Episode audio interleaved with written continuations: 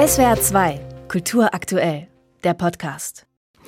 Ja, es sind Bilder gewesen, die Hoffnung vermitteln, ja, und auch Bilder, die einem ein bisschen die Angst nehmen. Nach der Korrektivrecherche zu den sogenannten Remigrationsplänen der AfD sind am vergangenen Wochenende in Deutschland Hunderttausende auf die Straße gegangen, um ein Zeichen gegen Rechtsextremismus zu setzen. In Groß- und Kleinstädten in Ost und West.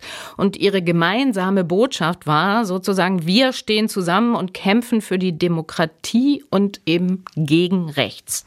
Wie erklärt sich diese riesige Protestwelle, die wir da beobachten? Und vor allem, wie muss die Politik auf dieses zivilgesellschaftliche Engagement reagieren? Darüber spreche ich jetzt live mit der Autorin und Publizistin Jagoda Marinic. Guten Morgen, Frau Marinic. Einen schönen guten Morgen, Frau Maul. Frau Marinic, vielleicht zunächst mal, was ist in Ihnen selber vorgegangen, als Sie am Wochenende die Bilder von den Demos in München, Hamburg, Frankfurt, Freiburg, Heidelberg, Koblenz gesehen haben? Ich möchte offen sein, es hat mich tatsächlich extrem berührt. Also es wurde mir eigentlich klar, wie sehr man darauf gewartet hat oder wie sehr ich auch darauf gewartet habe und viele andere, die seit Monaten sagen, wo sind die Menschen auf den Straßen? Und ich hatte ab und zu tatsächlich äh, ja, einen Kloß im Hals, weil ich dachte zweierlei Dinge. Einmal endlich stehen die Menschen da und verstehen, wir können was tun, man kann Gesicht zeigen. Und das andere war aber auch so ähm, dieses Bauchweh, das man bekommt, wenn man die Töne hört und denkt, man steht jetzt wirklich wieder auf der Straße mit ähm, ja, mit Sätzen wie gegen den Faschismus. Also wie ernst es eigentlich geworden ist und wie ernst es werden musste, damit Menschen wieder auf die Straße gehen. Bürgerinnen und Bürger verstehen Demokratie, das ist auch, was sie tun. Hm. Der Soziologe Klaus Hurlmann äh, sieht heute Morgen einen, also er sieht grundsätzlich in diesen äh, Protesten, in diesen Demonstrationen einen grundlegenden Stimmungswandel in der Bevölkerung. Er sagt, die Proteste wirkten auf ihn wie ein Befreiungsschlag für Menschen, die lange mit sich selbst beschäftigt waren. Ähm, können Sie da mitgehen? Ich glaube, so optimistisch bin ich nicht. Mhm. Also wir hatten ja Klimaproteste, wir hatten viele Proteste, in denen Menschen auf die Straße gingen. Ich bin hoffnungsvoll, weil es zeigt, man kann Menschen doch aufwecken. Also dass ich hatte Sorge, dass sowas wie das Korrektiv und was Sie da recherchiert hatten, letztlich wieder abgenickt wird, dass die Leute abgeklärt sagen, ja gut, es ist ja nichts Neues, Rechte tun eben, was Rechte tun. Ja, das stimmt natürlich, aber wann tun die Nicht-Rechten das, was Nicht-Rechte tun sollten? Wann tun Demokratinnen und Demokratinnen das, was sie tun sollten? Und es macht Hoffnung, dass es einen Moment geben kann, diese Menschen zu mobilisieren. Und auch Tusk hat in Polen gezeigt, es braucht die mobilisierten Demokratinnen und Demokraten für die Demokratie Apathie. Ich hatte große Sorge, dass die Menschen in einer Apathie landen nach all den Krisen, nach den Teuerungen, nach all dem, was ist. Wir, wir kennen ja die Krisen und die Rhetorik über die Krisen. Es ist eher so ein Moment, glaube ich, wo viele verstehen, ich kann es nicht mehr abwarten. Und das Reden über Krisen darf uns letztlich nicht in die Handlungsunfähigkeit führen. Dieses, diese, diesen Optimismus spüre ich. Mhm. Aber die Frage ist natürlich, wohin trägt der jetzt? Ja. Sehen Sie denn die Demos vom Wochenende auch als Ausdruck der Solidarität mit den Menschen mit Einwanderungsgeschichte?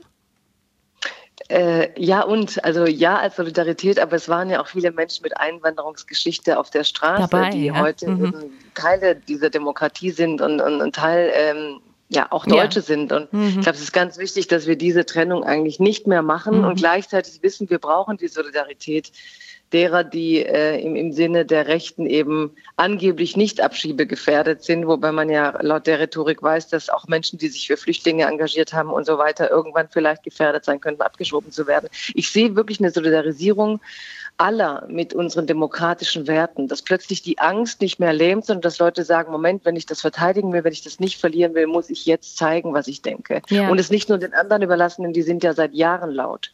Dann lassen Sie uns jetzt äh, nochmal das tun, was ich angekündigt angekündigt habe, nämlich drauf schauen, was muss die Politik jetzt liefern. Also mir ist aufgefallen, der baden-württembergische Landwirtschaftsminister Cem Özdemir hat zum Beispiel gefordert, dass die Ampel und auch die Opposition aufhören müssten, sich wie Zitat Kesselflicker zu streiten, damit die Leute nicht in die Arme der AfD getrieben würden. Ja, da, da, da würde ich Cem Özdemir unbedingt recht geben. Und ich habe auch kürzlich mit Winfried Kretschmann geredet, der irgendwie die Einstellung hatte, es läge nicht an der Politik, sondern die Menschen würden eben aufgrund der internationalen Bewegung rechts wählen, was sicher eine Tendenz ist, aber ich glaube durchaus, dass Politik ähm, Macht hat und dass, dass es jetzt nicht wichtig ist, die Zivilbevölkerung zu beklatschen. Ich fände es befremdlich, wenn die Politik jetzt dasteht und sagt, ja wunderbar, wir machen eine Zivilbevölkerungsbeklatschung, die übernehmen das, die Zivilbevölkerung sendet jetzt ein ganz klares Signal an die Politik, hört auf, diesen Raum den Rechten zu überlassen. Hört auf, den politischen Raum mit euren kleinen Streitereien so zu zersetzen, dass die Menschen nicht mehr wissen, wohin es geht und dass sie sich wirklich von solchen politischen ähm, Parolen einfangen lassen. Ich glaube, dass die Ampel durch die letzten Regierungsentscheidungen und Streitentscheidungen und Rücknahmeentscheidungen, es weiß ja langsam niemand mehr, wo es hingeht. Und ja, die Ampel muss sich zusammenreißen. Es braucht keine FDP, die in der Regierung die Opposition bildet. Es braucht einen Kanzler, der ab und zu nach vorne geht und seine Kompetenzen nutzt und auch der Bevölkerung irgendeine Richtung vorgibt. Ja, ich glaube, es geht nicht so, dass man sagt, wir streiten uns als Regierung und alles, was mit Frust ist, das graben die Rechten ab. Da hat Cem absolut recht. Und was muss passieren? Das brauchen wir jetzt noch zum Schluss. Also was muss Ihrer Meinung nach... Wenn ich das wüsste, Frau Maul, dann würde ich morgen Frau Merkel ersetzen als neue weibliche Kanzlerin. Aber, Aber es ist ja jetzt viel diskutiert worden. Also AfD-Verbot, ja. Grundrechtsverwirkung. Äh, der Omid äh, Nuripur von den Grünen, der Co-Vorsitzende, hat jetzt vorgeschlagen, ein Verbot der AfD-Nachwuchsorganisation Organisation. Also wie positionieren Sie sich da? Ja, also ich glaube, man sollte juristisch schauen, was geht. Da war ich anfangs tatsächlich noch skeptisch, denn wenn plötzlich ein Verbot nicht möglich wäre, wäre es eine Normalisierung. Aber andererseits, wann sagt man denn sonst, wir müssen vorher wissen, was die Gerichte entscheiden? Also ein mhm. Verfahren ist ein Verfahren und vielleicht domestiziert es ja auch die rechtsextremen Kräfte. Also ich denke, man sollte es anstreben, man sollte am Ende die Gerichte entscheiden lassen, was ist und nicht so eine komische Ängstlichkeit vor sich hertragen.